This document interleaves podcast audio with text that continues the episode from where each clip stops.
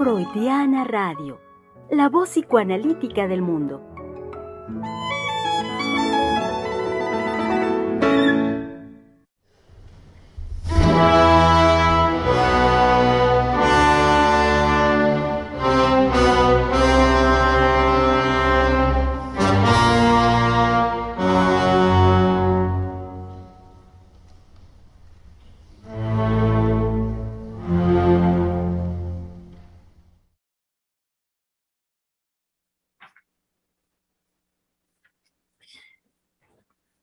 ¿Cómo están, querido público?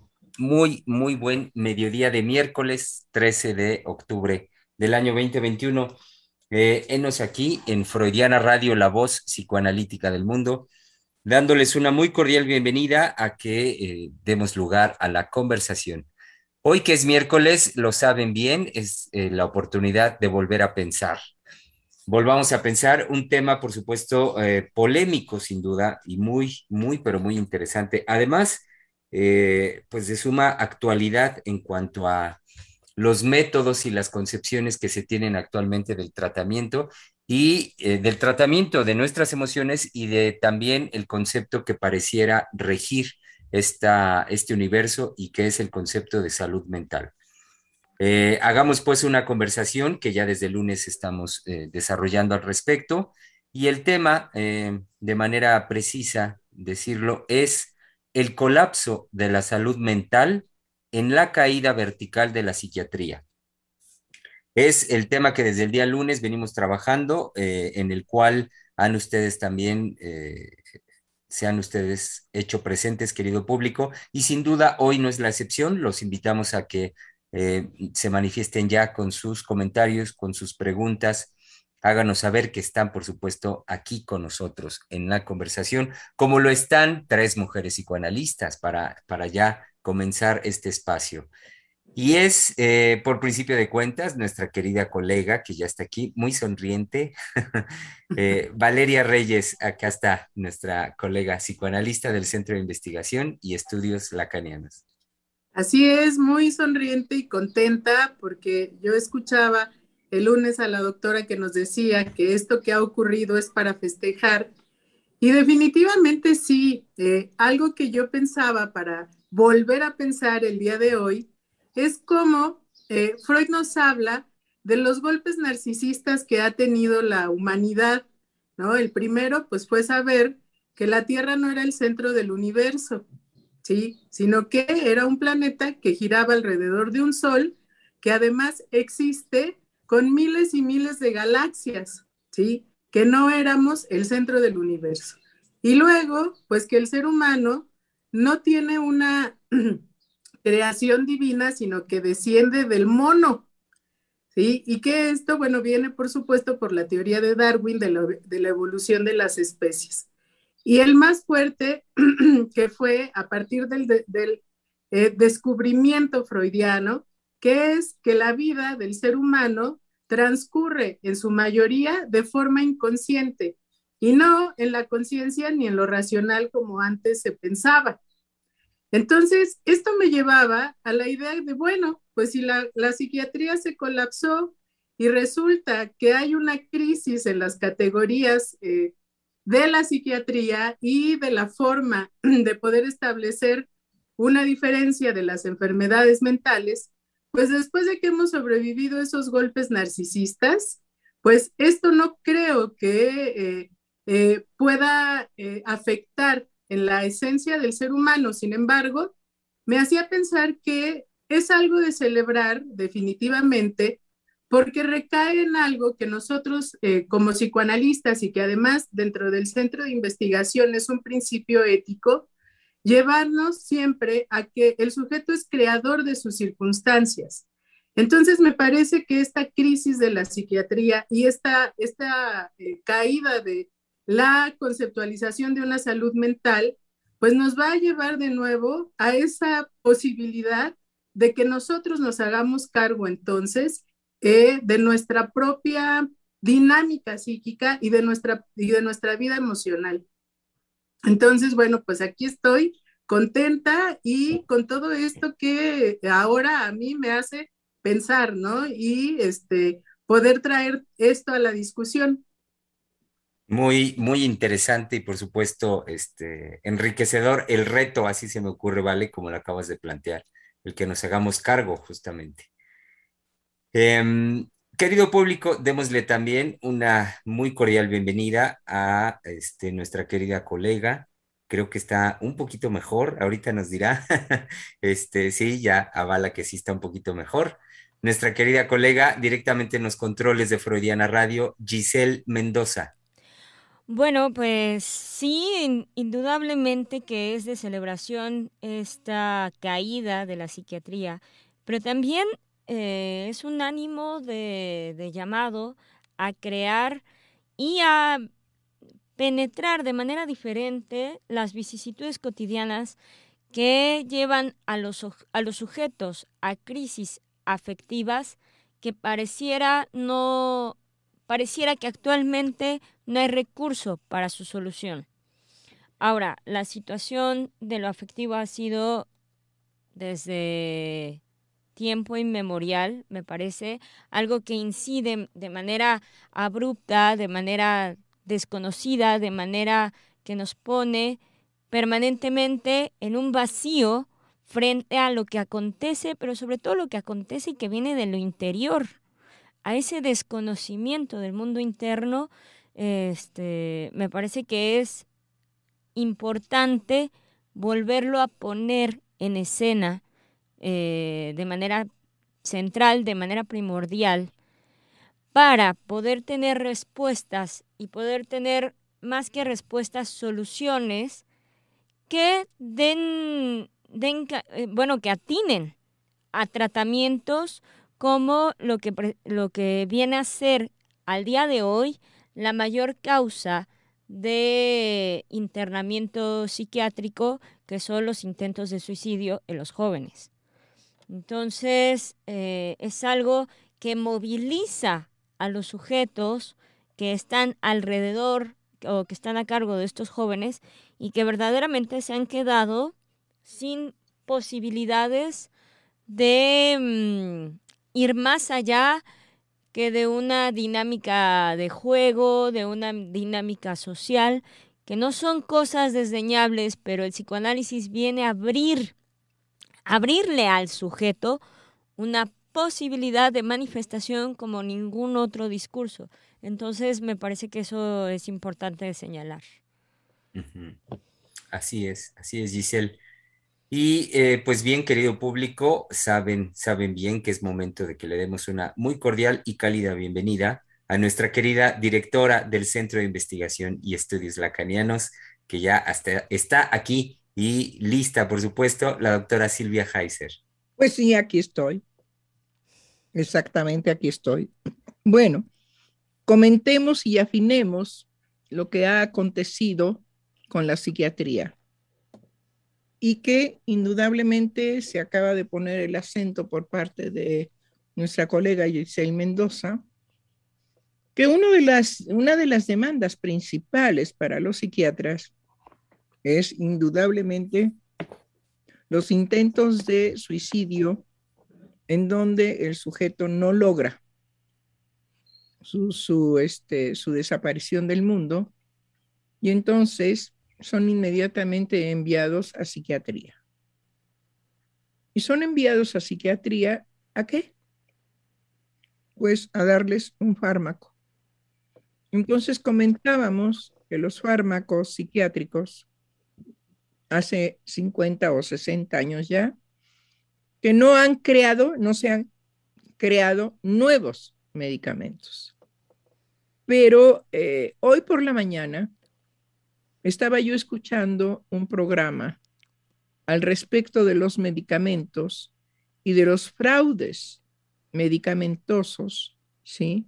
Que llevan a cabo los productores de medicamentos a nivel mundial y que son escasas, tres o cuatro compañías a nivel mundial y que sin embargo hay una irresponsabilidad en cuanto a los efectos secundarios que puede producir el medicamento y que finalmente cuando son demandados por los daños producidos por el medicamento, se lavan las manos.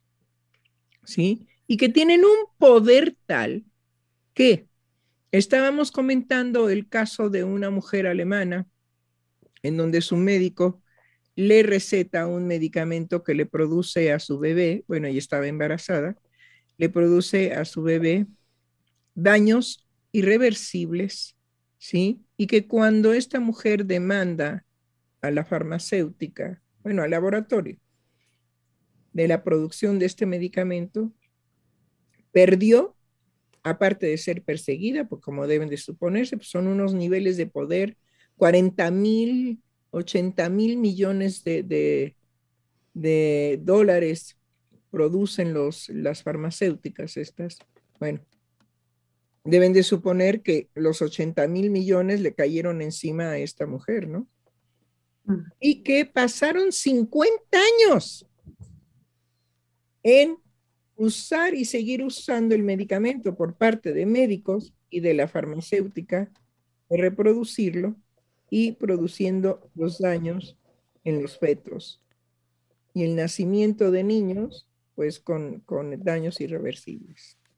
O sea que el esfuerzo de esta mujer fue absoluta y totalmente inútil. La, la acallaron, la aplastaron y el medicamento siguió circulando sin ninguna responsabilidad. Finalmente, cuando por ahí el periodista hace una entrevista con el que tiene que dar la cara ante este tipo de dramas, le echa la culpa al Estado porque el Estado fue el que autorizó que el, el medicamento se distribuyera. Y entonces, bueno, pues es como tú las traes y yo las pego, ¿no? Sí, este, pues a ver quién se hace cargo de esta tragedia mundial, pero también, digamos, hagamos un llamado, que las mujeres embarazadas no pueden prescindir de medicamentos y tomar su embarazo como lo que es un estado natural. Todavía en México se dice, se acaba de aliviar fulana. Ah, carajo, ¿y de qué estaba enferma? No, no estaba enferma de nada, dio a luz. Pero entonces, ¿de qué se alivió? Pues del embarazo. Entonces el embarazo es definitivamente una carga atroz que enferma a la futura madre, ¿sí? Y a lo que yo iba es, el embarazo tiene que transcurrir definitivamente de una manera sin medicamentos. Lo único que se requiere es que antes de embarazarse, la mujer esté en condiciones del embarazo y mantener ese estado de salud durante el embarazo. ¿Sí? Ahora, son tantos los agobios y tantas las presiones y tanto el rechazo propio psíquico de las mujeres al respecto de ese bebé, que entonces les vienen pues manifestaciones en el cuerpo, obviamente de origen psíquico producidas por la situación psíquica.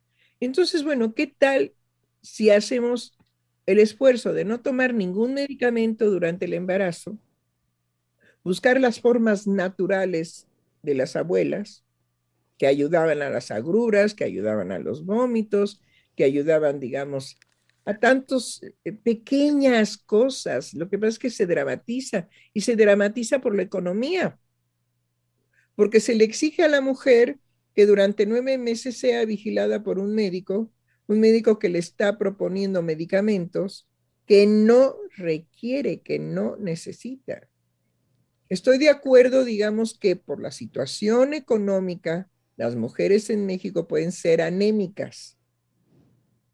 Y entonces salió el medicamento este que había que tomar durante todo el embarazo, ahorita no me acuerdo cómo se llama. ¿Ácido fólico? Sí. ¿Qué tal? Pues, Estuvo exitosa la campaña. Pues, es, que, es que les faltaba, ¿sí? Entonces, hagamos, digamos, un esfuerzo o atenderse también en el momento del embarazo, hacer esos nueve meses de seguimiento psicoanalítico en cuanto todo lo que se puede desencadenar en la mujer psíquicamente hablando. hasta llegar a la atrocidad psíquica de lo que se conoce como la locura posparto, ¿sí? Que se psicotiza a la mujer y que, bueno, el, el, psicoanálisis tiene una explicación muy amplia al respecto de esto. Este, desgraciadamente tengo que abrir la puerta, están tocando. Ah, me dice Giselle que no, que, este, que ella atenderá. Bueno, pero de todos modos tengo que pegar un grito y decir, ¿quién? pero puede seguir mi colega Valeria. Sí, en, en, relación a lo que comentaba la doctora, sí, de esta locura eh, que viene posterior al parto, pues definitivamente el psicoanálisis tiene ahí una explicación, ¿sí? Que viene, digamos, como consecuencia de lo que se, de lo que se da en relación al parto y que también pudiera eh, pensarse que es lo, eh, eh, hasta cierto punto, las consecuencias normales y que la mujer podía tramitar esto con el cuidado del bebé, con el amor al bebé, pero que ahora definitivamente eso se ha modificado, el que la mujer pudiera hacer algo al respecto de eso eh, pensando, por ejemplo, en amamantar al bebé, en preocuparse por los cuidados de él, y ha sido una idea de que a eso hay que darle un nombre, ¿sí? Llamarlo de cierta forma y a través de la categoría tener que atenderlo vía el medicamento. Entonces, esto, ¿sí? Se empezó a manifestar como eh, una eh, situación de salud a atender en lugar de tomarlo, pues en todas estas posibilidades que surgen, como la doctora lo va diciendo en relación al embarazo, y lo que la mujer va sintiendo, ¿sí? En todo el desarrollo del embarazo hasta llegar, ¿sí? Al nacimiento del bebé y que le puede venir esta locura, ¿no? Pero que no es algo que este, tuviera que eh, haber llevado a una clasificación y a un medicamento, ¿sí? Que por atender ese, esas eh, eh, bueno, la categoría es este, de, depresión posparto, ¿sí? Que por atender esa depresión posparto se cancela con el medicamento todo lo que tendría que surgir de elaboración en la mujer, por ejemplo, en relación al mismo cuidado del niño y a no poder amamantarlo, porque con el medicamento, pues ya ahí no se puede amamantar. Y eh, sin la, eh, lo que señalas, Vale, no deja de haber desde el punto de vista médico-psiquiátrico la connotación de índole patológica a la manifestación que se da en la mujer, cuando desde el psicoanálisis hay que señalar algo que naturalmente tendríamos que esperar, es la movilización de todo el universo psíquico vía la fantasía, fantasías en la mujer a partir de una experiencia de cuerpo que es inédita. Entonces, eh, esto, eh, desde el punto de vista analítico, pues es, es tocar un aspecto fundamental de orden psíquico. Nada tiene que ver con lo patológico. Entonces, es darle un espacio a estas creaciones vía la fantasía en la mujer a partir de una experiencia en el cuerpo inédita. Y sobre todo, digamos que eh, el padecimiento no es depresión, es psicosis. Sí no es depresión, esa es una manera de endulzar la situación, no. Se ponen psicóticas, entran en un estado psicótico a nivel, por ejemplo, de no poder cargar al niño, de no poder tenerlo cerca, de rechazarlo total y absolutamente, imposible mirarlo. Hay mujeres que desarrollan posparto, ¿sí? Síntomas verdaderamente aberrantes, como una, una mujer que eh, se escamó las manos y tenía una infección de piel y entonces eso le, impidió cargar a su bebé. Pues todo eso es psíquico, caramba. Todo eso es la gama de psicosomatización por el hecho de lo que le puede representar tanto el embarazo como haber dado a luz como después hacerse cargo de devenir madre para ese niño, porque la madre no está construida. La madre se construye en el momento en que ha aceptado el embarazo y posteriormente dará a luz a un hijo que amará por el resto de su vida. Ah, esa es la construcción psíquica de la maternidad. Pero eso no está previamente construido. Sabemos, digamos, eh, hablando precisamente que nos toca hablar hoy del cuerpo, todas las transformaciones que, que va teniendo la mujer con su cuerpo en el momento del embarazo desde los ascos, ¿sí? Bueno, está prohibido vomitar. Pues sí, porque al primer vómito la mujer va con el médico a que le quite los, los vómitos. Va directamente al feto en formación. Son tres meses de vómito. No en todas las mujeres. Hay mujeres que nunca vomitan. ¿sí? Pero bueno, independientemente de que es caso por caso, embarazo por embarazo, y eso lo sabemos, no es lo mismo el primer embarazo que el segundo, que el tercero, que el cuarto, y como se acostumbraba antes, 10 hijos o 18 hijos. ¿Sí? Entonces, bueno, la situación es que toda esa transformación del cuerpo de la mujer por el embarazo pone a la mujer en situaciones emocionales muy diferentes, absolutamente diferentes. Claro. si se están tomando químicos que van a dañar al feto y después el rechazo, digamos, de que el feto sale mal, el niño nace mal, bueno, ¿y, quién es el responsable de todo esto?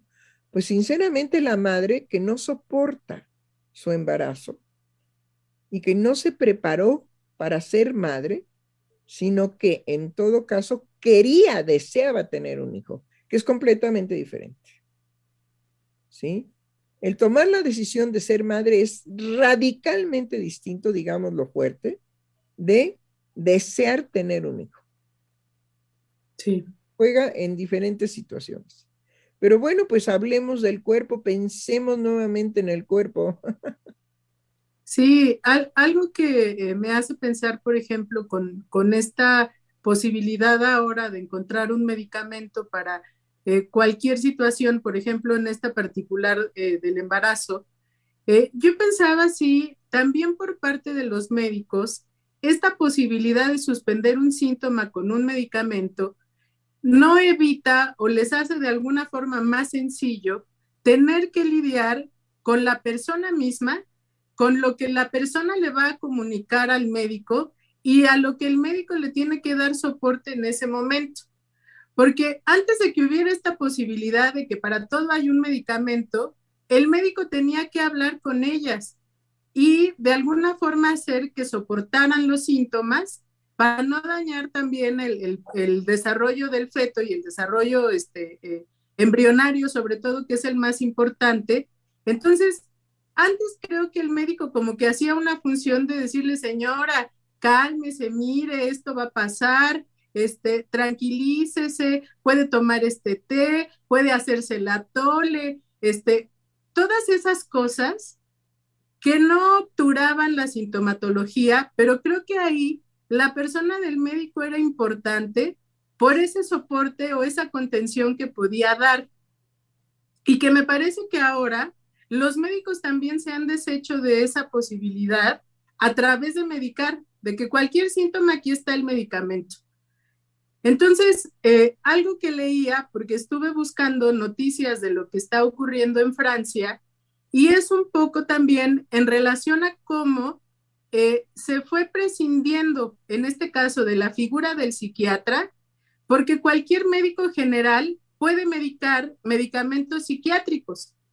Entonces, el, psiquiatra empezó a tener ese lugar de importancia que tenía antes de que los psiquiatras franceses se hubieran adherido al sistema estadounidense, que fue hacer a un lado la psiquiatría dinámica, que se nutría principalmente del psicoanálisis, de la literatura, de la sociología y de otras eh, posibilidades en donde la psiquiatría se podía apoyar y renunciaron a todo eso por irse a la estadística del manual diagnóstico. Entonces, una de las cosas que está haciendo la crisis en Francia es que no hay psiquiatras. Están las vacantes vacías y no hay quien las ocupe porque no es una profesión que los jóvenes quieran estudiar y que los buenos psiquiatras ya se están jubilando y que la posibilidad del medicamento hizo una crisis de profesión, porque ya no se requieren, no son bien pagados, ¿sí? Y por supuesto, no es una este, eh, profesión que tenga futuro.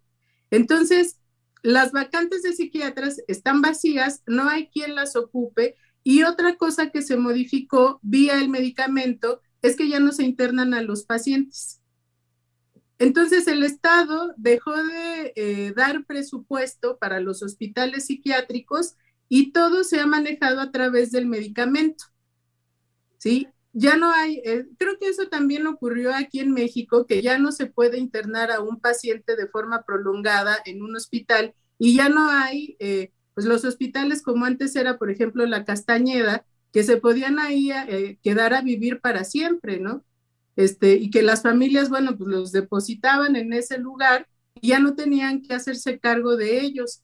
Creo que todo eso se ha suspendido por el, por el coste económico que le implica al Estado.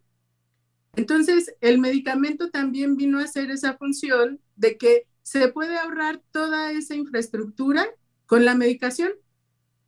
Claro. Indudablemente que es el remedio para todo mal mezcal y para todo bien, pues también. Sí. Entonces, tenemos precisamente el poder del medicamento. ¿Y qué es lo que está aconteciendo ahora? Bueno, pues que ya se anunció que saldrá el medicamento que eh, podrá respaldar, ¿sí? A la gente que esté enferma de coronavirus. Mm. ¿Cómo, la, va a respaldar? ¿Quién sabe? Porque nosotros sabemos que todo medicamento alopático tiene efectos secundarios. ¿Qué quiere decir que, que las farmacéuticas, ¿sí? Tengan medicamentos con efectos secundarios y que no importa, no importa los efectos secundarios. Pero ¿cómo? ¿Cómo es posible? Es decir, a mí se me hace verdaderamente una aberración.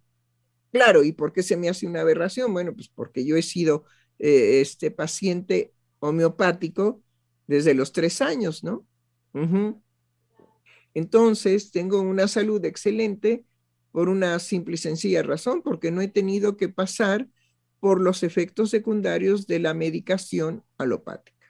Ahora, eso no quiere decir, y seamos muy prudentes en esto, eso no quiere decir que bajo situaciones muy importantes de extremo dolor, un opiáceo tiene que venir a resolver el problema.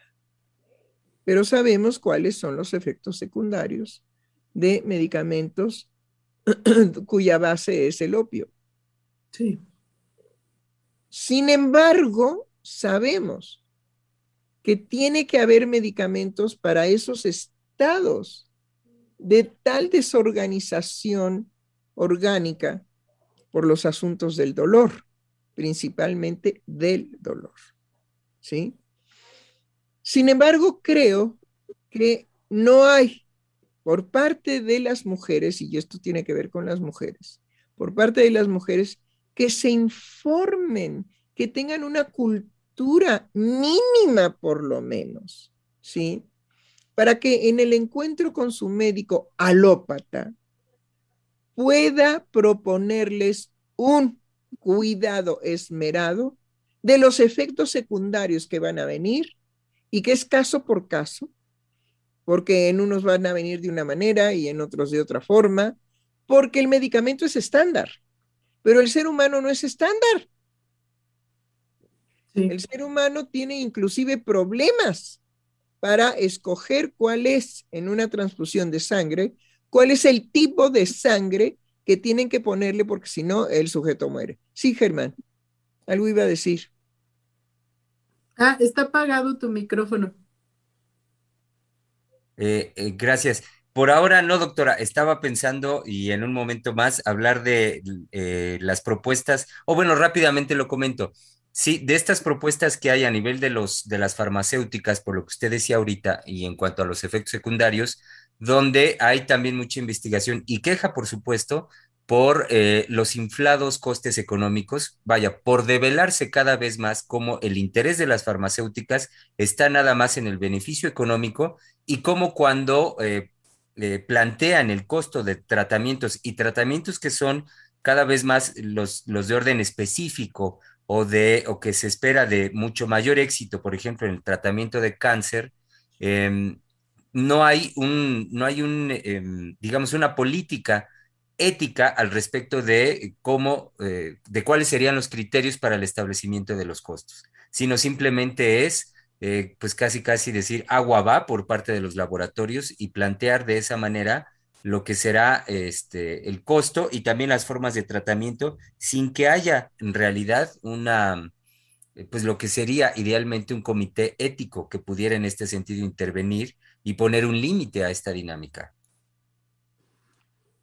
Sí, este, recientemente eh, que yo estuve hablando de esta crisis de los eh, opiáceos en Estados Unidos, que le comentaba a la doctora que las imágenes son imágenes muy, este, pues así de, de película de ciencia ficción, porque les llaman zombies a estas personas que ya tienen esa adicción a los, a los opiáceos y que uno puede verlos, pues es una calle, este, Nueva York, en donde yo creo que se reúnen, este, pues ya estas personas que van ahí a drogarse o que llegan ahí y que están en una este, eh, situación en donde no se mueven y eh, se quedan ahí rígidos, este, respiran, pero no llevan a cabo este, ningún movimiento, ¿no? Sino que algunos como que se mecen y otros de plano se caen al, al suelo y pues van las ambulancias a revisarlos y todo esto y que esto viene por cómo el gobierno, a través de los sistemas de salud, empezó a, recetar estos derivados del opio precisamente eh, por las crisis de ansiedad o por las crisis, eh, sobre todo, que, que, presentan los trabajadores y eh, se hace este, esa medicación de manera masiva y estas son las consecuencias. Pero que algo que yo veía, por ejemplo, es que se empiezan a probar medicamentos derivados del opio que se supone que no van a tener el nivel de adicción, pues que este, se presupone que tienen, pero que justamente en esas investigaciones que empezaron a hacer, la consecuencia fue este, inversa. Empezaron a crear medicamentos que eran cuatro veces más adictivos que los primeros. Entonces, que eso lo, lo, lo aprobaron y empezaron a medicarlo y que entonces ahora lo que se vive es esa crisis de, la adicción que provocaron estos medicamentos y qué es lo que se está viendo en las calles. Pero que además em, ya es una situación descontrolada porque en los centros de salud es en donde los recetan y el mismo gobierno es el que da el acceso a los medicamentos porque hay este, centros de salud en donde les dan los medicamentos como ocurre aquí, ¿sí? Y tiene que ver con todas estas farmacéuticas que se ven beneficiadas al vender un medicamento que entre comillas se supone que no va a provocar una adicción cuando, cuando está potencializada la dependencia del medicamento y los venden más caros. ¿Sí? Con la novedad de que es lo que ahora va a evitar la adicción ¿sí? Y que esto tiene que ver con la FDA, que es la institución que se encarga de aprobar los medicamentos y que por llevarle una evidencia científica, es decir, va un investigador y le lleva su experimento y dice, aquí está comprobado que es menos adictivo, lo aceptan. Y ya no se hacen las pruebas que se hacían antes, que se repetía y se repetía el experimento para verificarlo. No, con una evidencia científica es más que suficiente. Bueno, y es más que suficiente porque lo que urge es, este, digamos, ganar dinero, ¿no? Sí. Sí, y este, este fenómeno del que mencionas, Vale, es ya es mucho más frecuente hoy en día y me estoy refiriendo al hecho de que las, las grandes farmacéuticas hoy en día hacen ya, aunque ellos digan que sí, hacen muy poca investigación. Ellos ya casi no hacen la investigación, sino su negocio es pues el mercadeo, hacer la venta de los, fármacos. Lo que ellos hacen es estar en contacto con pequeños laboratorios, con investigadores que están haciendo este trabajo, el trabajo que antes ellos hacían, que ahora defienden como que según lo hacen y por eso justifican los, los precios tan altos a los que pueden llegar, em, pero nada más van en busca de estas investigaciones que otros hacen, pequeños investigadores, pequeños laboratorios, los compran, los adquieren, compran los derechos de lo que estos están investigando y ya ellos después hacen toda la cuestión mercadológica y eh, la, elaboración del, del químico ya como un producto y justifican que entonces sus costos son tan elevados porque hicieron toda la investigación, cuando ya no es cierto, ya no la hacen. Claro, sí, y que cuando surge, por ejemplo, eh, alguien que puede comprobar que el medicamento es dañino, pues simplemente lo que hacen ahora es poner una demanda, eh, sobre todo si es hombre, una demanda de acoso sexual, ¿sí? Lo cancelan, le dan dinero y ya este, se libran de la situación ¿sí? Porque está metido todo el sistema también judicial en todo esto, ¿no? Y es como favorecer la ganancia económica, ¿sí? Y aunque están ahí las evidencias de que puede ser dañino, pues es cancelar todo eso, no hacer que salga públicamente y poder seguir comerciando con el medicamento.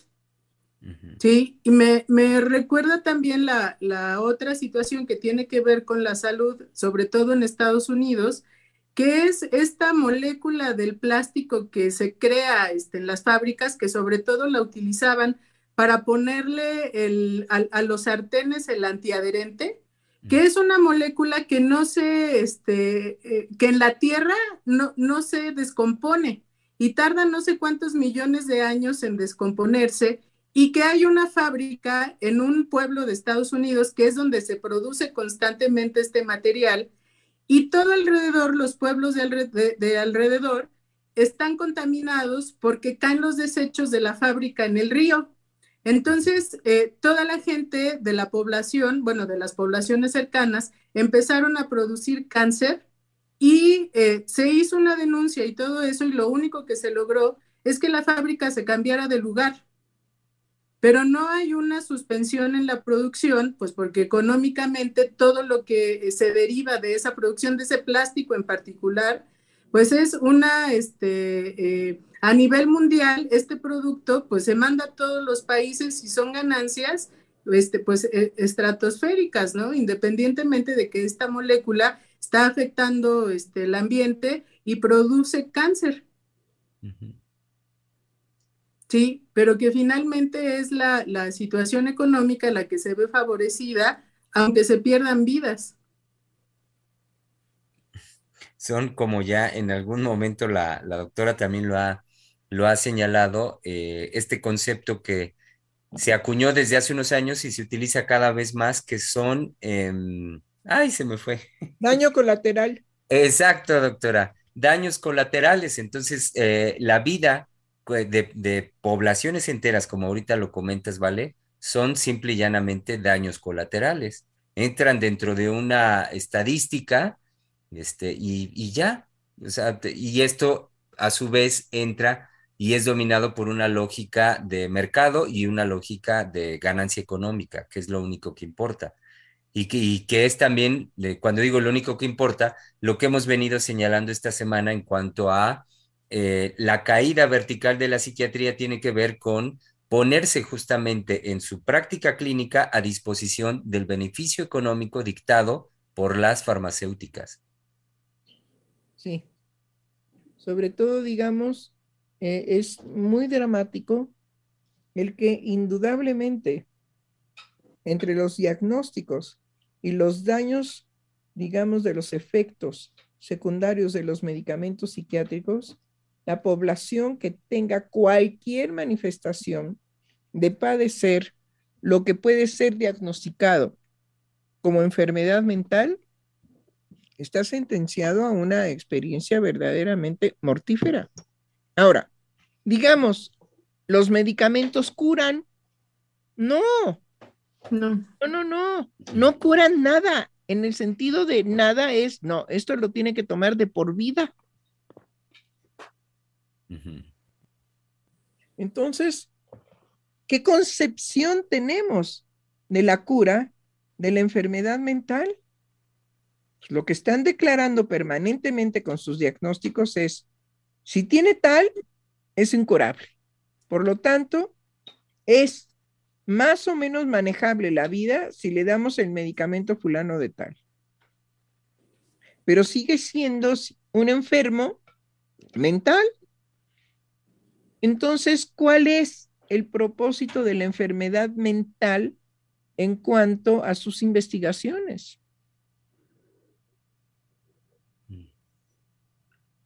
Pues de alguna eh, manera creo que la pretensión era eh, evitar cierta sintomatología que no permitiera que el sujeto fuera funcional. Y ahí es donde están todas las trampas en relación a las definiciones que se establecen de salud mental porque vienen de, un, eh, de una noción cognitivo-conductual. Y que definitivamente esa noción a lo que apunta siempre es eh, a que el sujeto, ¿sí? No, no pase por esas situaciones que lo fracturan y que sobre todo tienen que ver con lo emocional. Eh, el, poder describir eh, o definir algo operacionalmente tiene que ver con un propósito este, que el fundador del conductismo tuvo, que es Skinner, ¿sí? en que la conducta fuera verificable y que para que la conducta fuera verificable, se tenía que deshacer de todo lo que tuviera que ver con lo interno del sujeto, con aquello que no pudiera ser eh, medible ni cuantificable. Entonces, canceló todo lo que tuviera que ver con los sentimientos, con los pensamientos y con la vida emocional para poder hacer una definición operacional. Entonces, a partir de eso, ¿sí?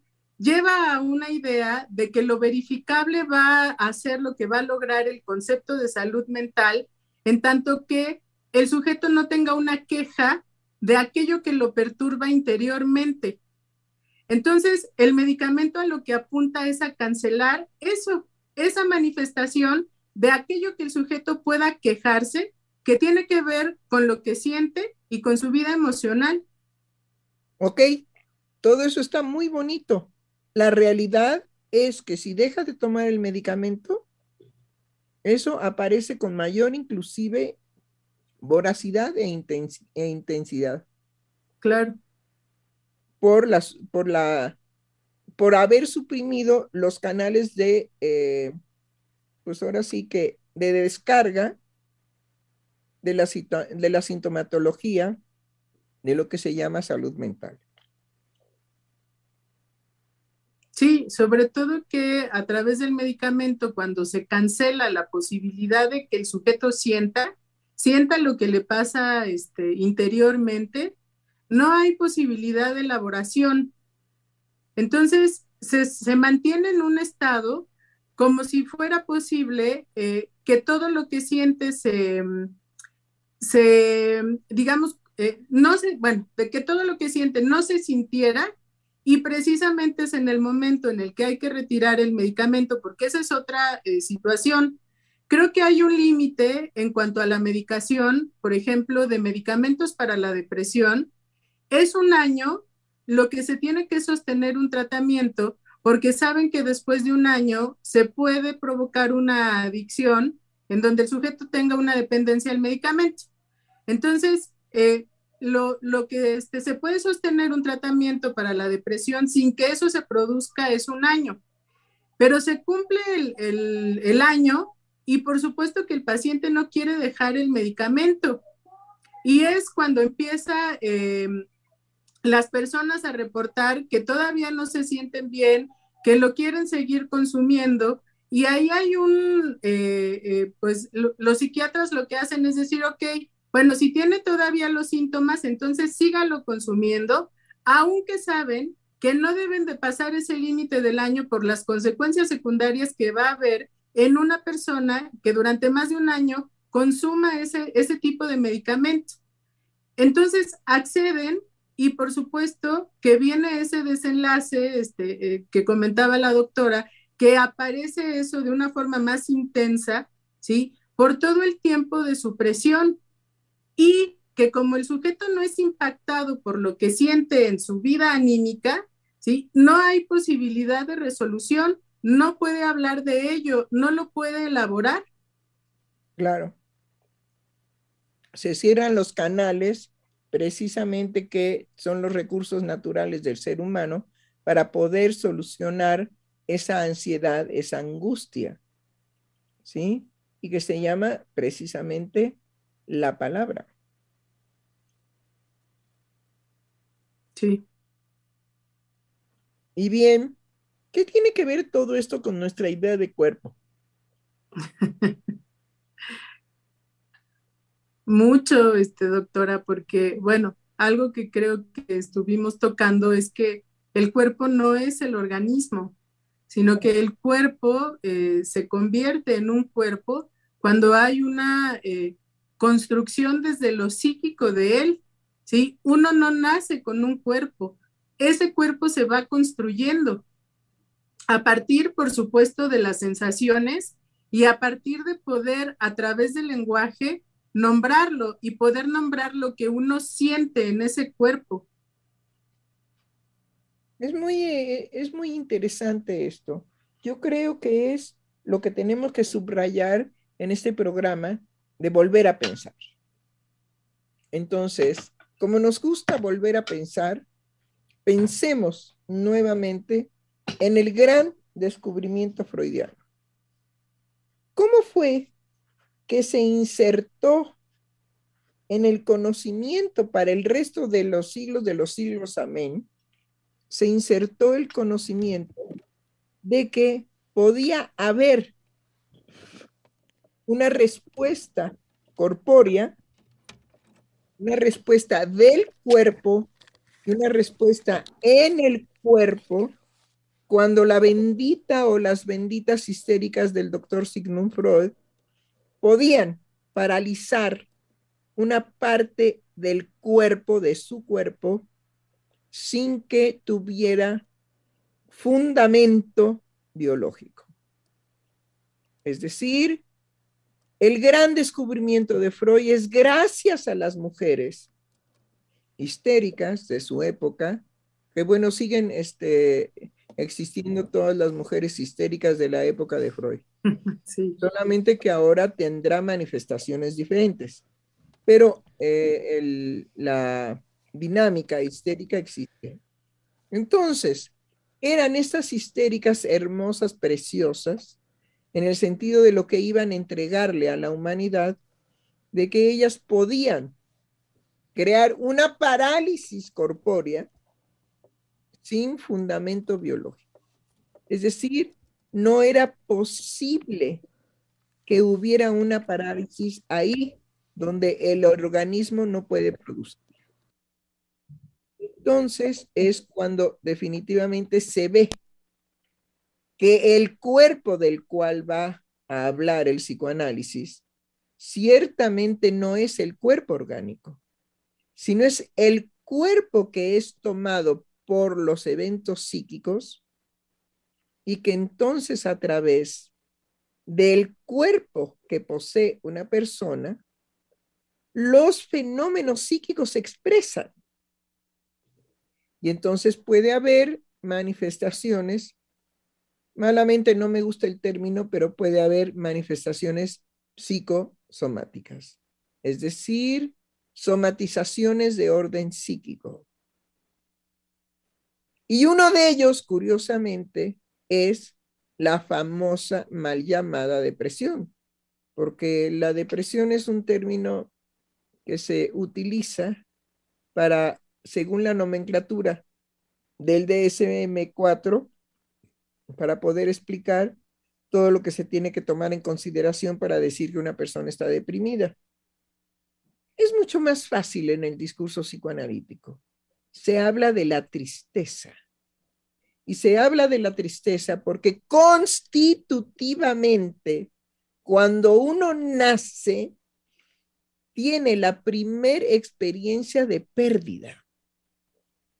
Es decir, el bebé nace y tiene ahora que por sus propias condiciones tiene que resolver todo lo que lo mantendrá en vida. Y entonces es ahí donde viene la primera experiencia de pérdida. Los seres humanos nacemos psíquicamente organizados por una primer experiencia de una pérdida. ¿Y qué es lo que se pierde? Bueno, pues digámoslo románticamente, ¿no? Sí. El paraíso del cual se viene. Es decir, ahí donde el ser humano no tenía que hacer absolutamente nada. Todo lo resolvía el organismo de su madre a través del el cordón umbilical. Pero cuando nace, nace perdiendo precisamente todo ese paraíso. Ahora tendrá que vérselas él con los primeros cólicos que le va a producir la leche. Eh, hay esas horrendas y asquerosas leches sintéticas o inclusive también le va a producir las grasas que le proporcionará la leche materna. Eso es lo que se llama que está formando estómago. Pero los cólicos, pobrecitos bebés, hay que verlos. Se refuercen de dolor. Y ahí están otra vez la presencia de los medicamentos, ¿no? Sí.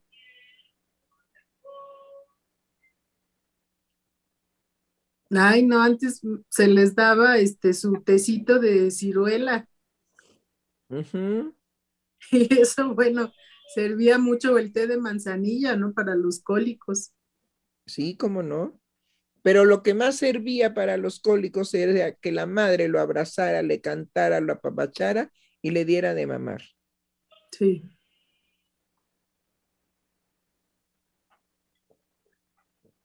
He ahí el cuerpo psíquico.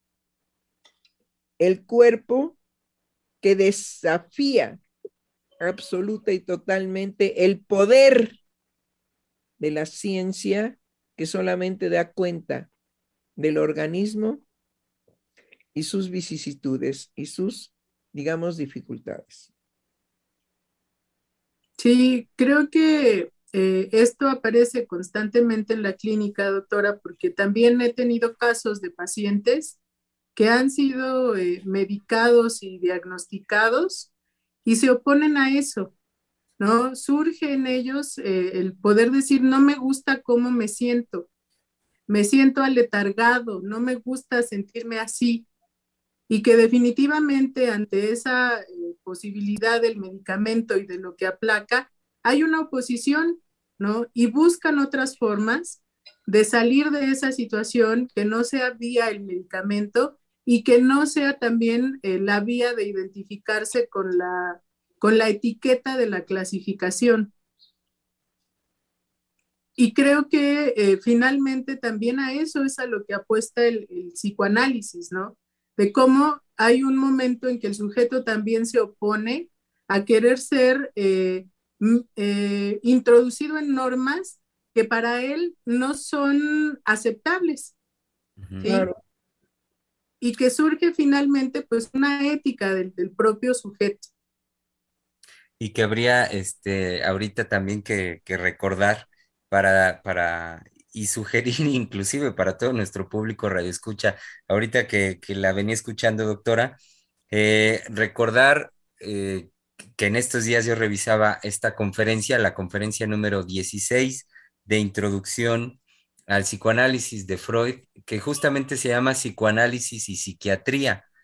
Y entonces, eh, ¿cómo? Y es, y es, un, es un texto pequeño, muy, este, que, que Freud nos, bueno, Freud así es, es, es, amoroso, nos lleva de la mano, eh, con, una, con una cuestión que podemos decir muy sencilla, porque es como nuestros programas de la vida cotidiana para señalar algo de orden fundamental que va a encontrar, que va, que es menester introducir, como lo decía usted, doctor, hace un momento, el hecho de que el, síntoma, de que la manifestación sintomática, eh, que, en, en el universo médico psiquiátrico sabemos que tiene una connotación de índole patológico, lo que nos va a decir ahí, Freud es, bueno, el síntoma tiene un sentido, tiene, tiene sentido, entonces es, y, me parece ahorita que lo pienso que es, ahí lo que hace Freud es un llamado eh, en pos de hacer escucha, de hacer oreja en cuanto a darle lugar y la búsqueda de ese sentido y no irnos rápidamente, no irnos de inmediato en, la, en, el diagnóstico y de esta manera, en, inclusive algo que podemos decir que es la crucifixión de las personas eh, dentro, de un, dentro de un orden nosológico, dentro de una categoría nosológica y ya, sino más bien es eh, caer en cuenta que todas estas manifestaciones en nosotros tienen un sentido y ese sentido no es no es de la nada, no es tampoco gratuito, que eso es propiamente lo que en el universo psíquico, a lo que propiamente hay que darle un lugar. Sí, definitivamente. Y un lugar verdaderamente de respeto y de admiración a la subjetividad, al sujeto, al sujeto que es, es creador de su síntoma y que su síntoma tiene una razón de haberlo creado. Y que es ahí donde aparece el discurso psicoanalítico dando fe y testimonio de todo lo que está involucrado en la manifestación del síntoma psíquico en el cuerpo. Por eso, digamos, hay todo un desarrollo de la psicosomática que también se olvida y que definitivamente nos deja al desamparo de los fármacos psiquiátricos y sus efectos secundarios. Pero insisto, hay que atender eso de los efectos secundarios. Sí. ¿Qué acaso no se pueden producir medicamentos sin efectos secundarios? Bueno, la homeopatía los tiene desde hace... Uh, es desde el siglo XX. Creo que Hahnemann se desarrolla más bien entre el 19 y el 20, ¿no? Digo, perdón, entre el 18 y el 19. Así es, doctora, entre 18 y 19. Y que pues la, la homeopatía ha sido atacada y desfigurada y rechazada, digamos, al rincón de la muñeca fea, ¿se acuerdan de la canción de Cricri? Sí. Bueno, pues ahí fue lanzada la homeopatía. Sí. Ajá. Y dijeron que era este placebos y este chochitos de azúcar y bueno, una serie de una serie de cosas terribles. Sin embargo, la homeopatía no tiene efectos secundarios pero también no crean que es un Edén el curarse con homeopatía, ¿eh? No, no, no, no, no.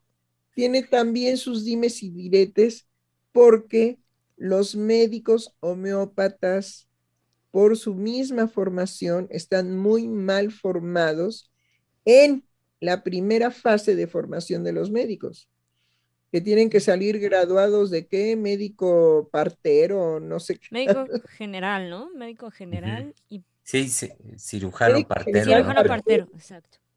Ajá. Bueno, partero, si algo no saben hacer los médicos generales, es llevar a cabo un parto sin accidentes, un parto sin, sin tragedias, empezando por la maldita mesa en la que acuestan a la mujer que va en contra totalmente de la naturaleza. Porque la mujer debe de parir hincada o debe de parir, digamos, aprovechando la ley de la gravedad. Mm. No, tienen que asfixiar a la madre, porque la acuestan y entonces pues el bebé tiene que hacer un esfuerzo enorme para poder nacer. Bueno, en fin, hay tantas y tantas cosas al respecto del cuerpo. Pero, ¿qué más, mi querida Vale? El, eh, doctora, también si me permite y colegas, dar lectura en este momento a comentarios que tenemos ya de nuestro querido público Radio Escucha. Eh, Analicet Martínez, de inmediato que comenzamos, dijo buenos días y saludos cordiales. Eh, Yesenia García Salgado nos dice, buenos días, queridos doctores. La explicación que los médicos le dan a dicho evento psíquico posparto es una condición por cambios hormonales, por supuesto, ignorando el sentir de las mujeres. Eh, hormonales. Cambios hormonales que ellos mismos no pueden identificar. Es una generalidad. Es decir, en ese momento, ¿cuál sería el recurso científico para decir que son cambios hormonales. A ver, deme la prueba. Saque, digamos, sangre o yo no sé qué, voltea a la mujer al revés y demuéstreme que las hormonas en este momento la están volviendo loca. Claro. Sí, también nos escribe Mari Carmen Perrusquía Hernández diciendo, hola, buen día. ¿Dónde andaba esa tal Ferrusquía, eh? Pues no sé, doctora, es que se andaba dando sus licencias. Exacto. y nos dice eh, Mari Carmen, dice, hola, buen día. A mí se me hacía bonito que las señoras parteras acomodaran al bebé algunos días antes del nacimiento. Yo lo hice y tengo un recuerdo muy lindo de ese evento. ¿Cómo no? Claro que sí. También nos escribe Adela Baena diciendo, buenos días, escuchándolos permite la reflexión de lo que la sociedad piensa que es la atención de la salud mental. Gracias y saludos. Otro comentario de parte de Mari Carmen Perrusquí Hernández fue lo siguiente. Hace poco fui al médico por un malestar y por cada palabra que yo decía, prácticamente me recetaba un medicamento. Ay, Dios qué horror. Dice, al igual que si uno platica con un familiar, ya todo mundo sabe qué recetar para cada síntoma porque lo han leído en Google. En lo personal, dice, en lo personal, no me gusta el medicamento y siempre llego a la conclusión que lo único que necesito es un poco de tranquilidad. Totalmente de acuerdo. Totalmente de acuerdo. Y hay que ver también la despersonalización con la que manejamos la información en nuestra vida cotidiana a partir de que se ha planteado que vendría a ser la computadora y el manejo de la computadora y ese tipo de procesamiento de la información y que solo se trataría entonces de procesamiento de la información y no de un razonamiento lógico, por ejemplo, eh, de un razonamiento humano de una situación afectiva que estaría comandando la, el manejo de la información misma. Muchos hemos pasado por un blanco absoluto, aunque sabemos que sabemos.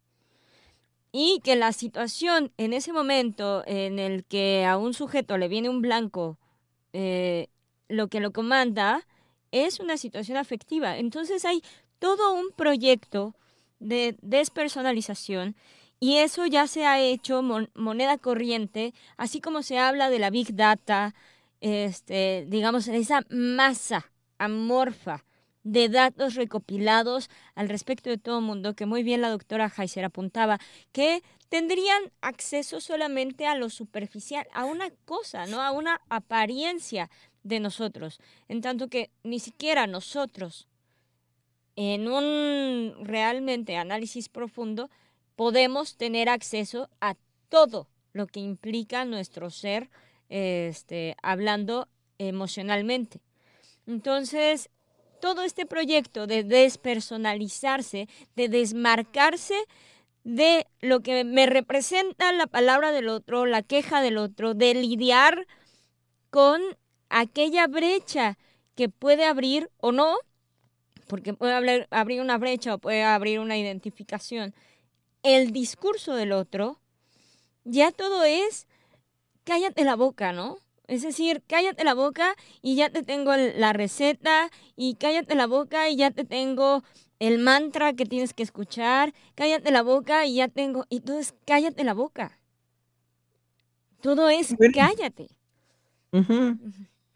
Es que ahora la esperanza, yo me imagino que irán por ahí las reflexiones de la salud mental, será por medio de los algoritmos. Algoritmos, claro. Sí, por ahí va.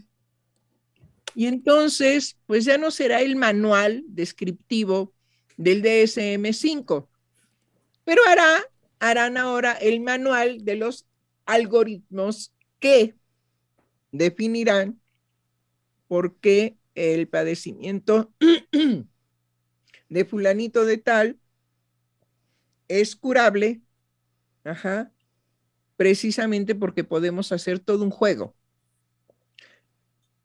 de lo que lo representa en un lenguaje que siendo creación humana está en contra de lo sagrado de lo humano, el ser hablante.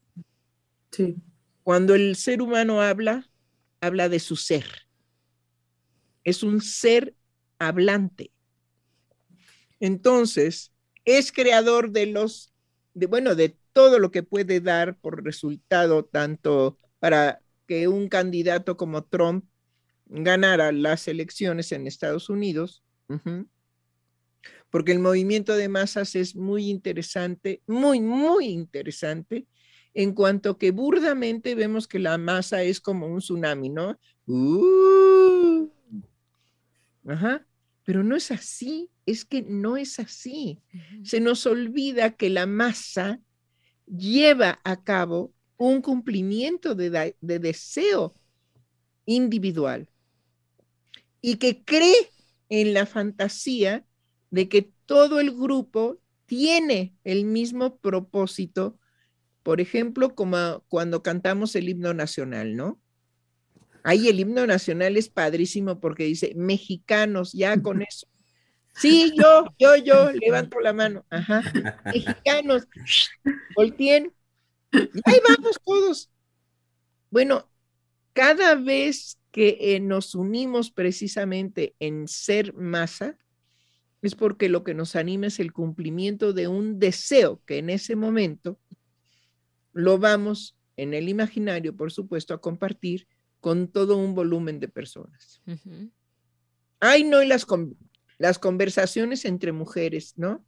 Oye, ¿y tú no has sentido un cólico así y así y así en tu menstruación? Hoy sí, ¿cómo no? ¿Cómo no? Ay, entonces somos cuatitas. Sentimos el cólico menstrual de la misma manera, ¿verdad? Sí, claro que sí. ¿Y qué medicamentos te tomas tú? Pues yo me tomo el fulanito de tal, ay, pues yo me tomo el perenganito. No, ese ya no te lo tomes, tómate el mío que es muy bueno, es mucho mejor y es de última generación. Ay, no me digas de última generación, sí, de última generación. Ay, pues sí, pásamelo, manis. Santo Dios, vaya manera de hacerse pelotas. Claro. Pero no olvidemos que la masa es siempre acéfala. Precisamente por esto, porque se cree en el imaginario de que con que tú y yo hablemos de cualquier cosa, y seamos idénticos en el sentir, y estuvo. Cuando somos absoluta y totalmente y radicalmente diferentes. Ahora bien, ¿qué se cumple con buscar una no diferencia entre los otros? Pues el problema precisamente de la violencia, de la, de la agresividad que produce la diferencia. Claro. Claro, y entendemos el éxito del boom de esta frase de estamos conectados. Ajá, estamos conectados. Ay, me, hizo recordar, eh, Giselle, estar in o estar out. Exacto. en donde justo como como lo paradigmático ya está de alguna manera dictado, ya está, ya está dicho, y algo que me encanta ahorita, por cierto, puedo decirlo de la doctora Heiser, es que siempre crea una forma de no estar sujeto a, o es blanco o es negro, o es in o es out, sino eh, ese es la, justo ejercer la libertad del sujeto de no estar supeditado a lo que el otro quiera venir a imponerme. Y eh, en esto de estar in o estar out, pues también la masa que dijo yo voy a estar out a propósito para no ser in y para no ser parte de la borregada, formó parte de la borregada que dijo voy a estar out. Exacto. O sea, in o out, no dejamos de ser borregos. Exacto. eh, denme oportunidad de dar lectura a el mensaje. Hasta ahorita creo que es el último que hemos recibido, que llegó por parte de Lidia María Molina y que dice, hablando de la dependencia al medicamento, también hay que tomar en cuenta hasta el aumento de las dosis por petición del paciente no había caído en cuenta de un conocido diagnosticado con depresión que mencionaba que el medicamento no le hacía sentir nada diferente. Le aumentaban la, dosis, durante momentos se sentía algo mejor, pero no perduraba. Después de un tiempo, cambiaba de psiquiatra. Vaya locura. No hacía bien porque por lo menos se divertía en que el medicamento que le iban a recetar es el mismo. Pero por lo menos cambiaba de psiquiatra. Y cambiar de psiquiatra luego a veces es muy divertido porque tiene que ver con cambiar de pareja. Puede ser muy refrescante.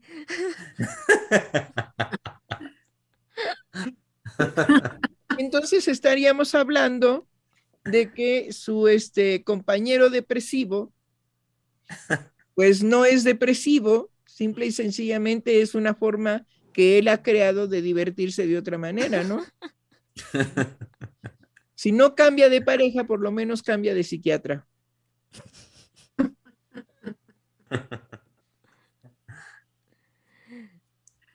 A veces, eh, esto es para nuestros radioescuchas, a veces nos cuesta mucho trabajo comprender la dinámica psíquica de la vida cotidiana.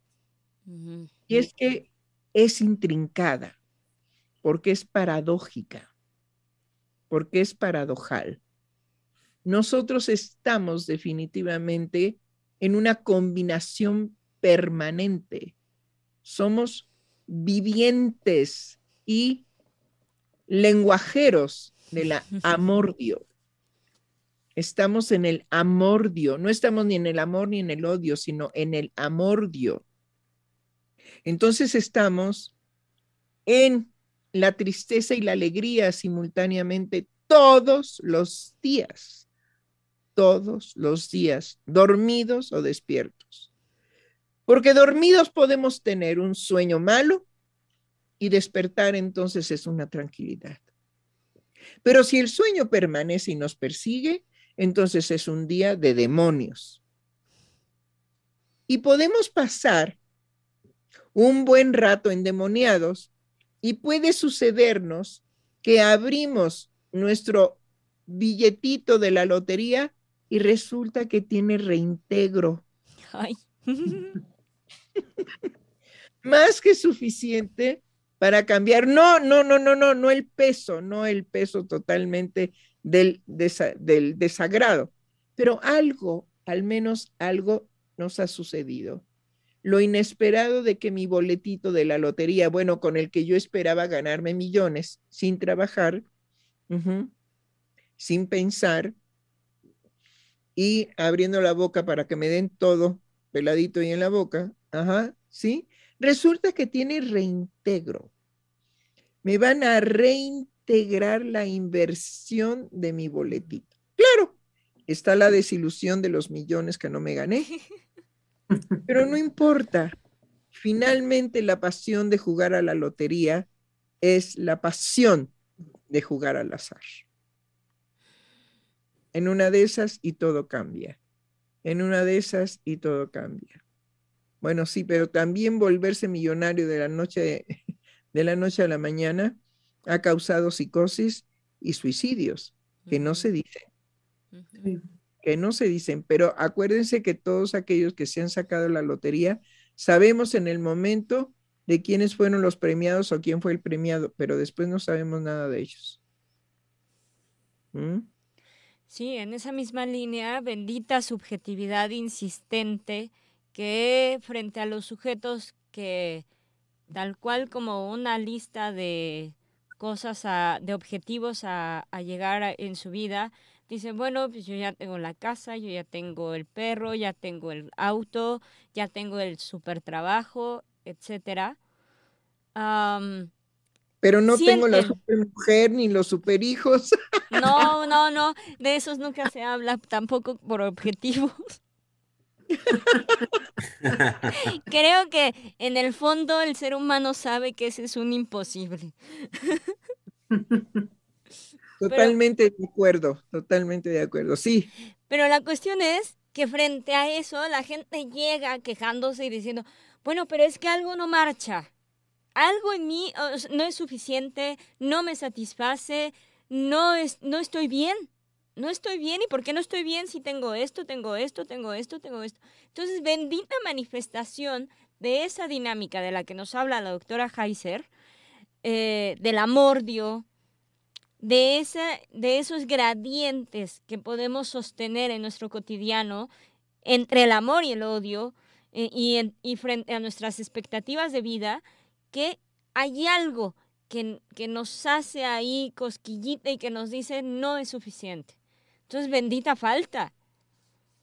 Ah, bueno, eso sí, si la hacemos, digamos, eh, que funcione como creación permanente, miren, no es por nada, pero yo les puedo asegurar que estarían siempre de muy buen humor, de muy buen humor por la dinámica permanente de la creación constante. Hay sujetos que dicen, ay, ya desperté, la vida no tiene ningún interés para mí. Me lavaré los dientes, me bañaré, me vestiré y me iré a lidiar con esa gente horrible que se llaman mis compañeros de trabajo. ¡Ah! No imagínense despertar todos los días de la misma manera. ¡Ay, Dios! Lunes, eh, martes, eh, miércoles. Eh. Hay sujetos así, de veras. increíblemente interesantes, ¿sí? En donde uno dice, oiga, ¿y ahora cómo despertó? Igual. Igual. Ah, bueno, pues ya despertó diferente. Ya no es, ah, es igual.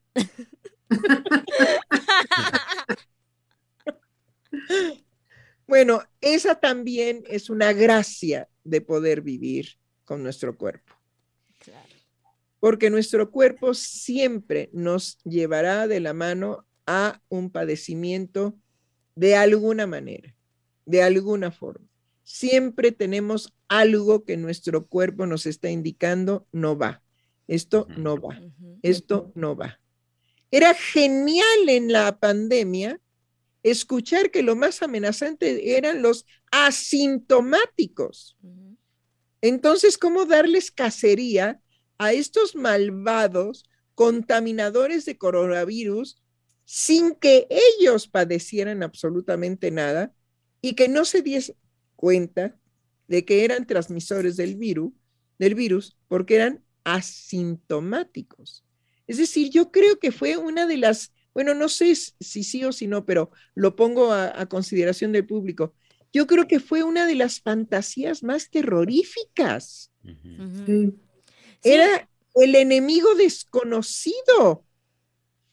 El asintomático era la peor amenaza. ¿Por qué? Porque contaminaba de buena fe. Claro, y esa fantasía de alguna manera se ha hecho persistente, ya tal vez ya no de esa manifestación o de ese contenido, pero ahora de manera regrediente hay gente que dice, pues a lo mejor lo tuve y no me di cuenta. No, pues es que no se podía dar cuenta porque no tenía síntomas. ¡Ay, señores! Y eso es fascinante cuando el cuerpo, ¿sí? Responde sin ninguna manifestación de tener un virus mortal en la dinámica de todo su organismo. Eso es genial, genial. ¿Qué permite que ante un virus mortal haya sujetos definitivamente que son asintomáticos? Entonces, esa es una pregunta para la ciencia. ¿Qué va a hacer la ciencia cuando no hay síntoma? Porque bueno, los psicoanalistas sabemos que gracias a Lacan ya no trabajamos en el síntoma, sino en el santón, que es definitivamente lo real del síntoma por excelencia. Y a mí me gustaría que, bueno, que diéramos una vueltita, aunque sea pequeñita, en esto de lo real del cuerpo. Y que lo real del cuerpo es precisamente la manifestación de tener un virus mortal sin síntoma. Ese es el cuerpo real no es el cuerpo orgánico, porque curiosamente la ciencia no puede medir ese cuerpo orgánico. No puede ni medirlo, ni pesarlo, ni calcularlo, ni definirlo, ni nada. Solamente lo señala como, bueno, habrá asintomáticos. ¿Y quiénes son? Eso sí, quién sabe. Esa es la ciencia de hoy frente al coronavirus. Creo que con eso podemos cuestionar cómo nuestro cuerpo puede hablar de lo psíquico, de lo real, frente a un virus mortal, no tener ninguna manifestación para la ciencia que sea síntoma.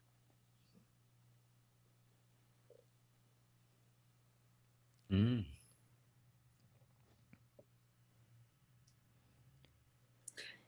Vaya situación, doctora, y que toma tintes eh, de, mm, quiero introducir esta palabra y además introducir de esta manera ya un llamado, una invitación a nuestro querido público, porque como ahorita la escucho, doctora, y además también cuando hacía hace un momento el ruido de este quejoso del, ah, eh, me parece que es una circunstancia con tintes monstruosos. Y, que cuando me vino esta palabra, eh, pues es también convocar a nuestro querido público a la creación eh, de, de, parte de usted desde hace ya varios años en el Centro de Investigación y Estudios Lacanianos de una conversación única en su originalidad y que es hablar justamente de lo monstruoso, hablar de los monstruos y hablar de los monstruos y de lo que eh, un monstruo de forma particular puede decirnos de su experiencia en Diván.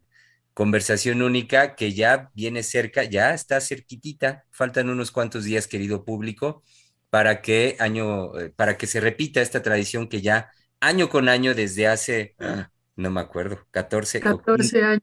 14 años, gracias, Vale.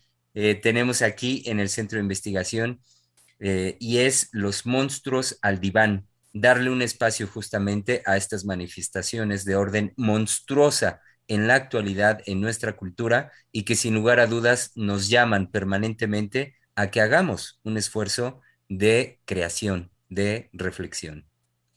Así es, los monstruos al diván se crearon para poder llevar a cabo los malestares contemporáneos. Y entonces es muy linda la historia de los monstruos al diván en Ciel, en Cielmex, ajá, que es hablar de esos malestares contemporáneos en el Halloween, es decir, en la fiesta infantil en donde los niños pueden ir a asustar a otros, en este caso, pues adultos, ajá, disfrazados y le pueden ir a tocar el timbre para que le den caramelos y que si no le dan caramelos harán una maldad.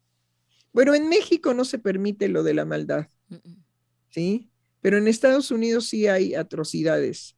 Es decir, el Halloween en Estados Unidos puede ser otro tipo de monstruo, en donde los niños pueden ser envenenados con dulces envenenados.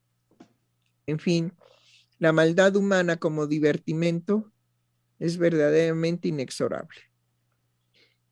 Pero el Centro de Investigación y Estudios Lacanianos creó desde hace 14 años los monstruos al diván, vuelvo a repetir, para hablar de los malestares contemporáneos.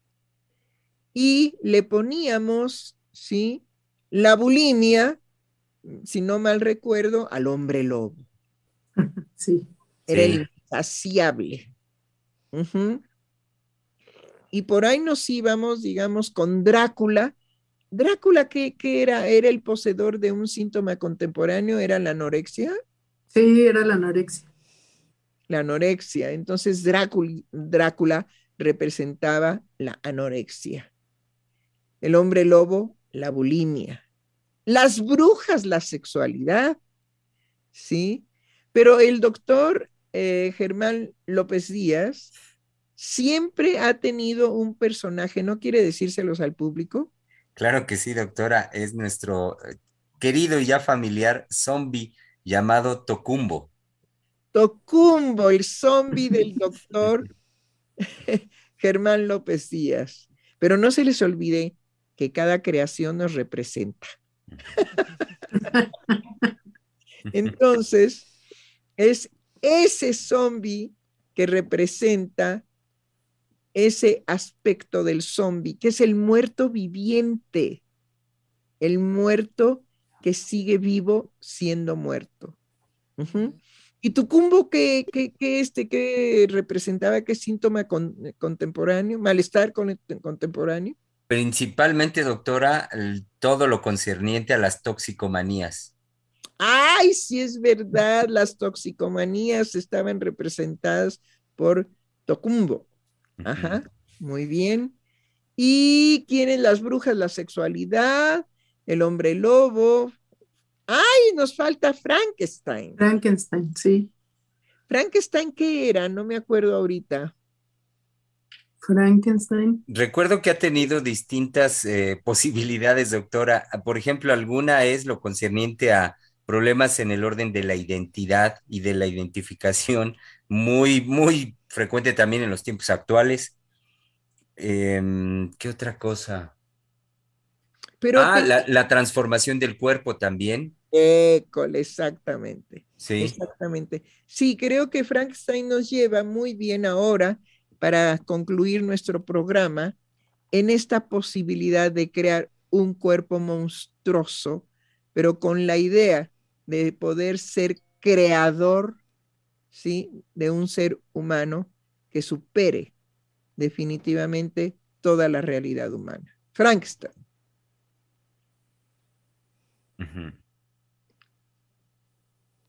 Bueno, pues ya. Y, y entonces, doctora, ya que nuestro público agende, ponga ya, marque en sus agendas el día 29 de este mes, viernes 29, la celebración conjuntamente con nosotros de Los Monstruos al Diván. que esperemos que sea realmente una sorpresa, porque miren, tenemos muchos temas a tratar. Algo que definitivamente es el ánimo de la división en nuestro país es la política, ¿sí? Y la política ahorita representada por una división de los que están a favor de López Obrador y los que están en contra de López Obrador. En esta esquina de 85 kilos. Ajá, bueno, e- e- es, es increíble el movimientazazazazo que hay en nuestra vida cotidiana ahora en el país, cuando estuvimos durante 30 o 35 años muertos en función, digamos, del neoliberalismo y de la corrupción que el neoliberalismo apapachó en su seno. ¿Sí? Y entonces, pues ahora tenemos huelga de gas. Ujú. ¡Ay, qué genial! Porque nos ponen definitivamente, hoy estuvimos hablando de poderse bañar sin gas. Ah, pues nos podemos bañar con agua que se puede calentar con esos calentadores eléctricos. Ay, pero jalan mucha luz, sí, pero la luz ya es barata. No toda, pero pues ya es la luz barata, ¿sí? Ya después llegará a ser el gas barato. Por lo pronto, nos podemos bañar a jicarazos. o podremos, digamos, comprar, eso va a ser genial, clandestinamente un gas. Inmediatamente pensamos en el mercado negro, pero que no nos falte. ¿Sí? No, no, no, hay que ser creativos. ¿Cómo poder vivir sin agua caliente? ¿Cómo poder vivir sin que la estufa haga y entonces podamos hacer todas las maravillas que hacemos de la comida cotidiana? Ay, sí, las burbujitas de la sopa. con un anafre con carbón. Exacto, pero hay que ir a la carbonería a este a comprar. Bueno, ya no hay carbón bueno, antes había carbón de encino. Mm. Ahora hay unas cosas sintéticas horribles. Sí. Bueno, pero definitivamente nunca había estado tan activo nuestro país como ahora. Entonces no sabemos si Monstruos al Diván pudiera ser la política y entonces, pues para los muertos podemos eh, traernos a la Catrina y entonces ponerle que ella es no solo la Catrina, sino la política. Claro. Porque la política es en femenino. Ay, eso está impresionante. Bueno, eso es lo que se me ocurre. Luego también, ¿qué otra cosa podemos tener como tema? Como tema para los monstruos al diván. A ver, piensen en una monstruosidad actual. Yo ya dije la política. Mm. Pues creo que sin duda, bueno, la pandemia no deja de ser eh, todavía el monstruo que nos afecta en la política, por supuesto, en la vida cotidiana, en la salud. Sí, indudablemente. Em, justo hoy, el presidente hablaba de, hacía un llamado más bien a la Organización Mundial de la Salud de que no retardara los certificados de las eh, vacunas que han sido efectivas, pero no están siendo reconocidas como efectivas y que han salvado vidas.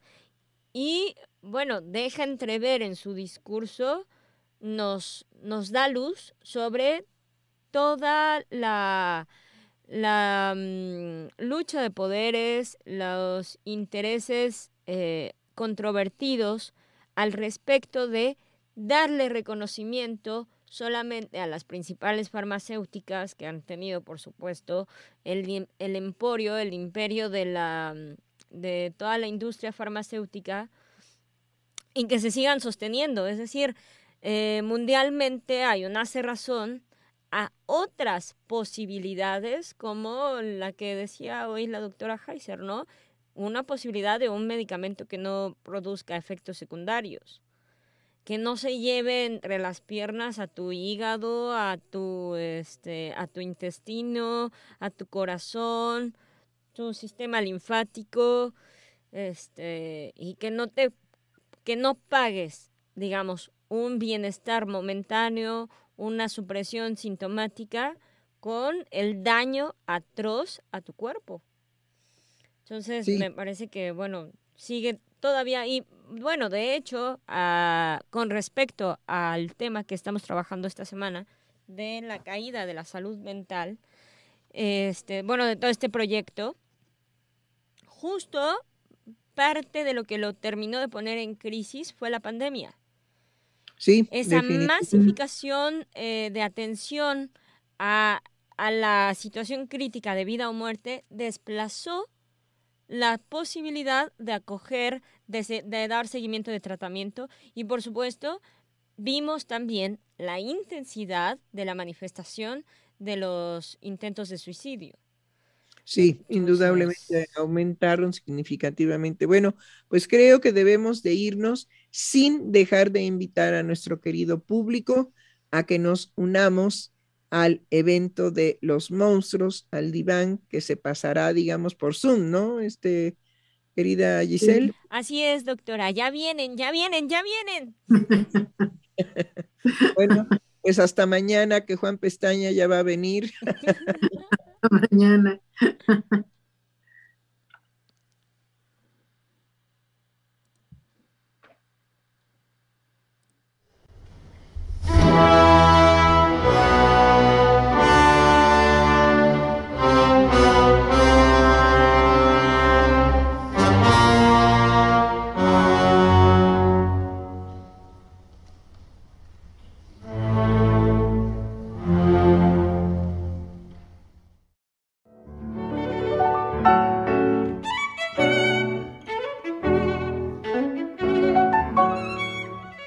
Freudiana Radio, la voz psicoanalítica del mundo.